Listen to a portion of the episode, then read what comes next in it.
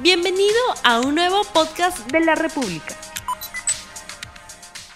Muy buenos días amigos de la República, sean ustedes bienvenidos a LR Más Economía, el programa económico del diario La República, hoy jueves 18 de noviembre del año 2021. Tenemos también la información del dólar que vamos a ver ya en este momento. En el mercado paralelo, el dólar tiene un precio de compra de 3 soles 99 y de venta de 4 soles 025 en tanto, en los bancos se cotiza en 3 soles 97 la compra y en 4.10 la venta.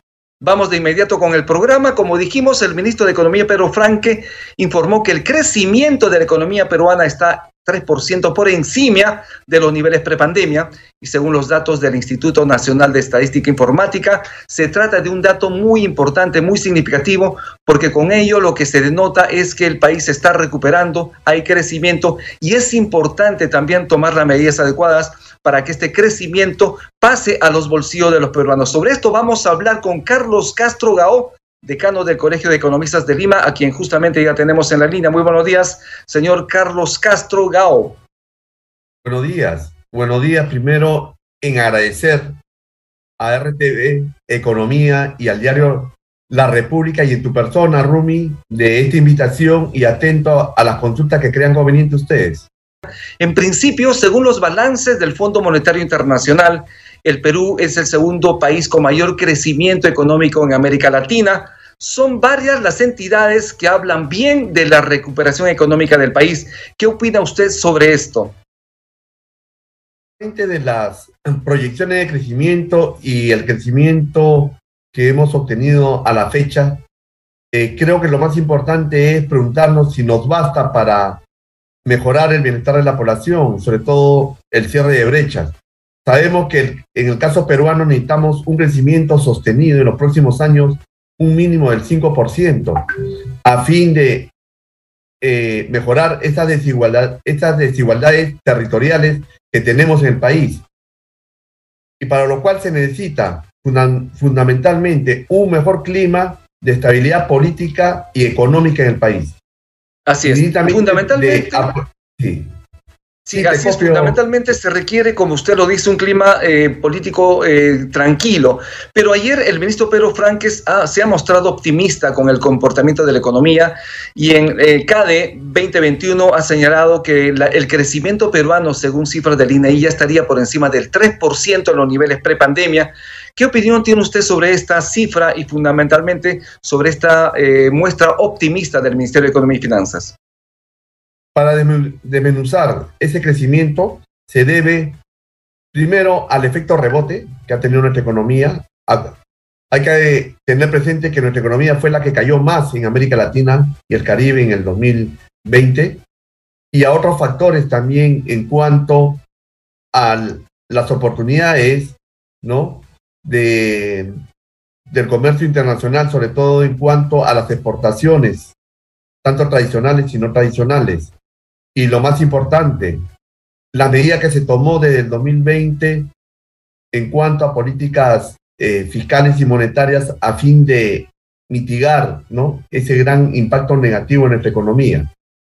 Sin embargo, creo que miremos qué nos espera el 2022-2023, tanto en un poco las amenazas que tenemos, sabemos que se viene posiblemente un contexto eh, adverso por, digamos, posiblemente tasas de inflación más elevadas de lo que se ha tenido a nivel internacional y eso podría afectar a nuestra economía. También el bajo crecimiento que se ha proyectado para la economía de China, tanto el 2022 y más aún el 2023, creo que es también de preocupación. Entonces tenemos que tomar las medidas necesarias como nuestros productos, tanto tradicionales y no tradicionales, puedan mantenerse en, eh, digamos, en la generación de divisas que hemos estado en los últimos años. En segundo lugar, medidas de reactivación económica que todavía estamos lejos. El propio ministro de Economía ha reconocido que estamos lejos de la recuperación de empleos que se ha perdido durante la pandemia y para lo cual se necesita inversión.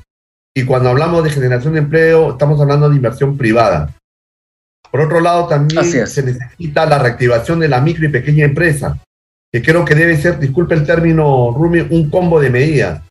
tanto de cómo facilitar la formalización, el apoyo a esta micro y pequeña empresa a través del tema del crédito, el encadenamiento con la mediana y gran empresa que no existe esos procesos, ¿no? Y esos casos exitosos que ha habido en otros países, eh, tanto en América Latina como en los países asiáticos, y el tema de las compras estatales, que teniendo esa ley desde el 2003 no se cumple, ¿no? En favorecer a esta micro y pequeña empresa, para lo cual se necesita, pues, una plataforma de servicios en apoyo de innovación tecnológica, estandarización de bienes y servicios y una serie de apoyo a fin de que esta micro y pequeña empresa sea sostenible en el tiempo.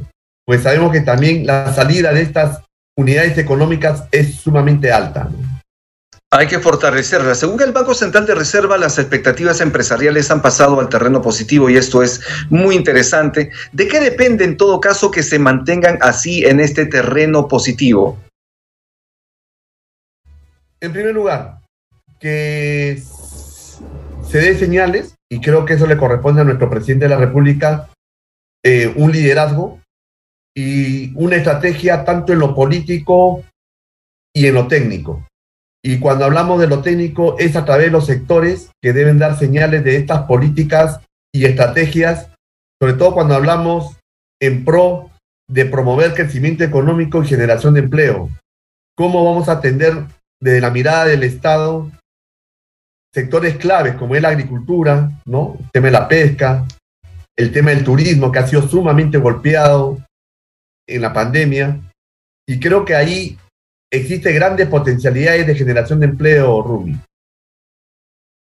De otro lado, ¿qué opinión tiene usted respecto a esta decisión del gobierno de entregar un subsidio de 210 soles a los trabajadores formales que ganen menos de 2.000 soles? Con esto, de alguna manera, se está entregando dinero para que pueda haber gasto y con esto pueda reactivarse más la industria nacional. ¿Qué opinión tiene usted?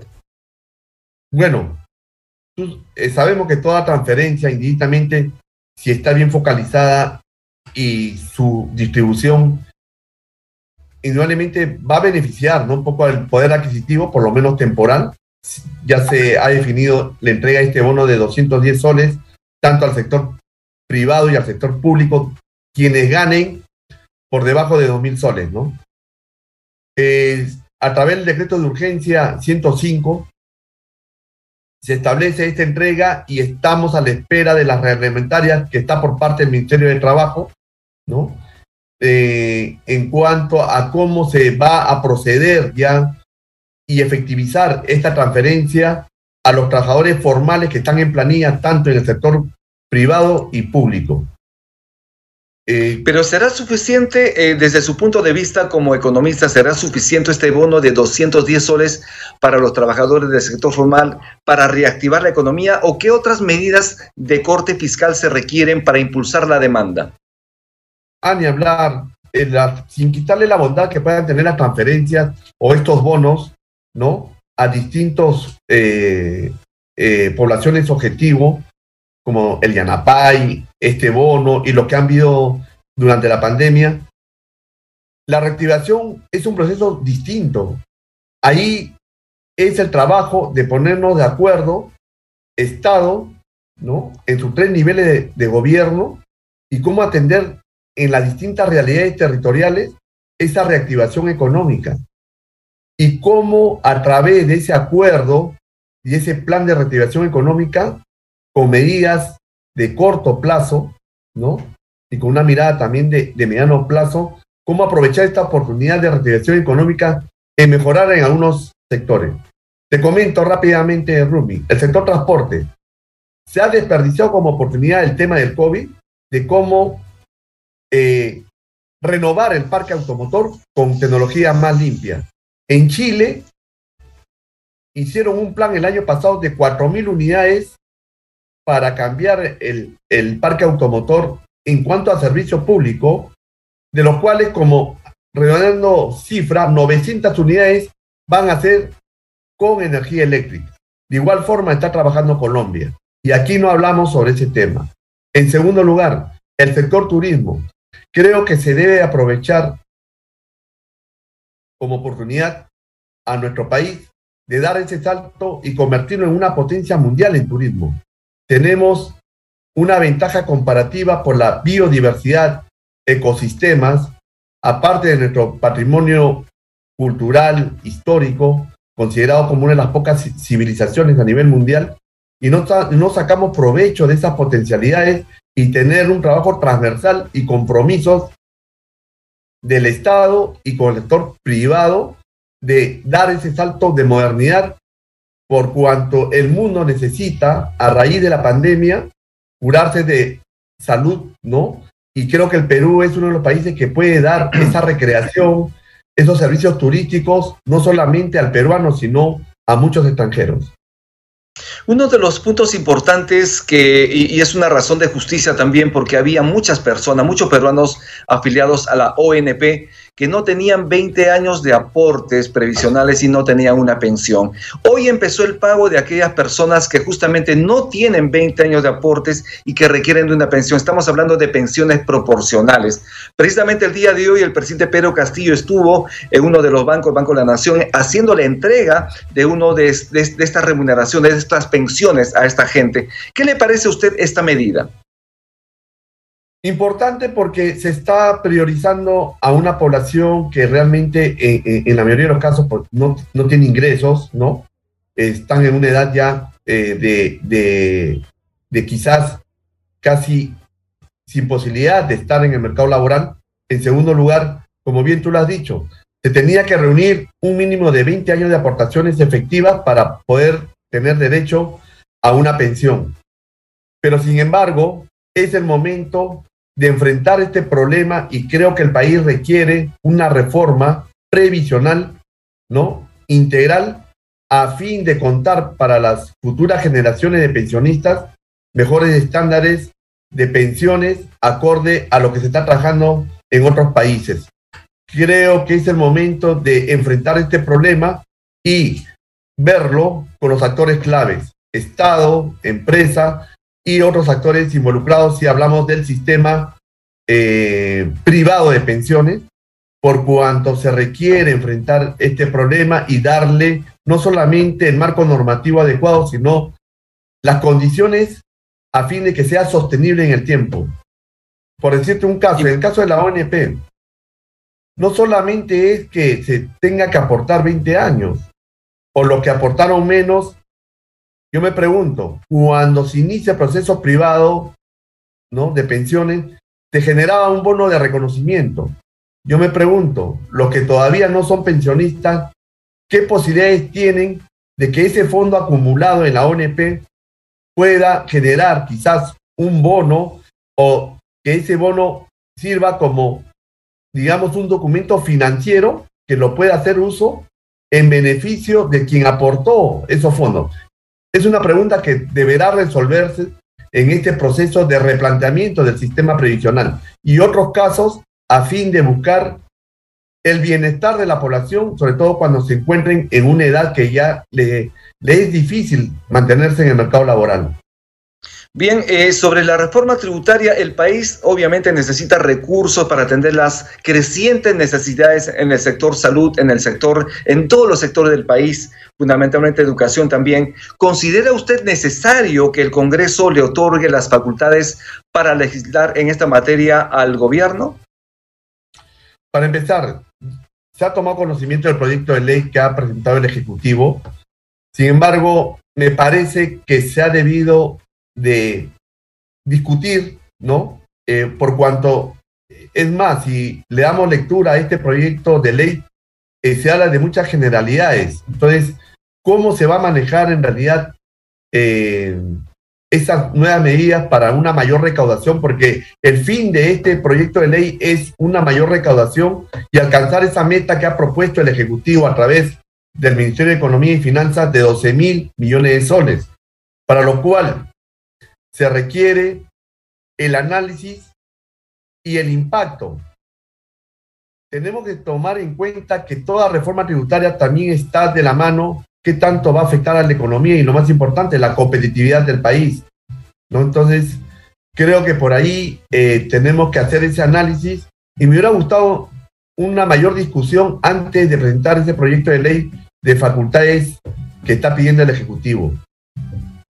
Bien, es importante indicar que hoy en el Congreso estarían viendo la designación de tres personas que deben integrar el directorio del Banco Central de Reserva. La propuesta del Congreso es de Inés Choi, Diego Macera y Carlos Oliva para integrar el directorio del Banco Central de Reserva, quienes podrían unirse a Germán Alarco, José Tábara, Roxana Barrantes, que fue la terna del Ejecutivo, y asimismo también con la presencia de Julio Velarde. ¿Cree usted en, eh, de alguna manera que teniendo ya a un eh, digamos, a un directorio del Banco Central de Reserva, podremos, podremos tener, digamos, de alguna manera todo tranquilo con la finalidad de que baje el tipo de cambio y se tomen decisiones adecuadas desde el Banco Central de Reserva?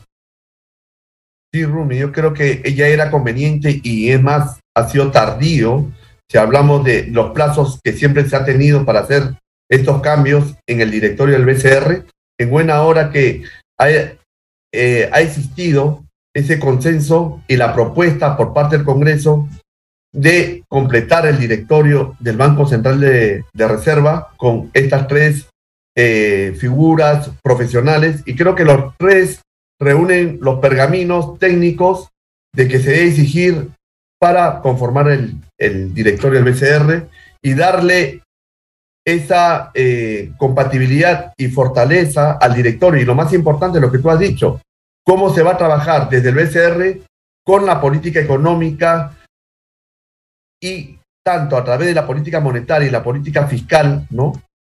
Y el esfuerzo que hagan los actores también privados, contribuir a esas metas de crecimientos deseados por cuanto incluso ese 3% que anunció ayer el Ministerio de Economía, el ministro de Economía y Finanzas en CADE, es insuficiente para los retos de desarrollo que tiene el país es importante entonces trabajar de una manera mancomunada. Muchísimas gracias, señor Carlos Castro Gado, por estar en el programa LR más Economía.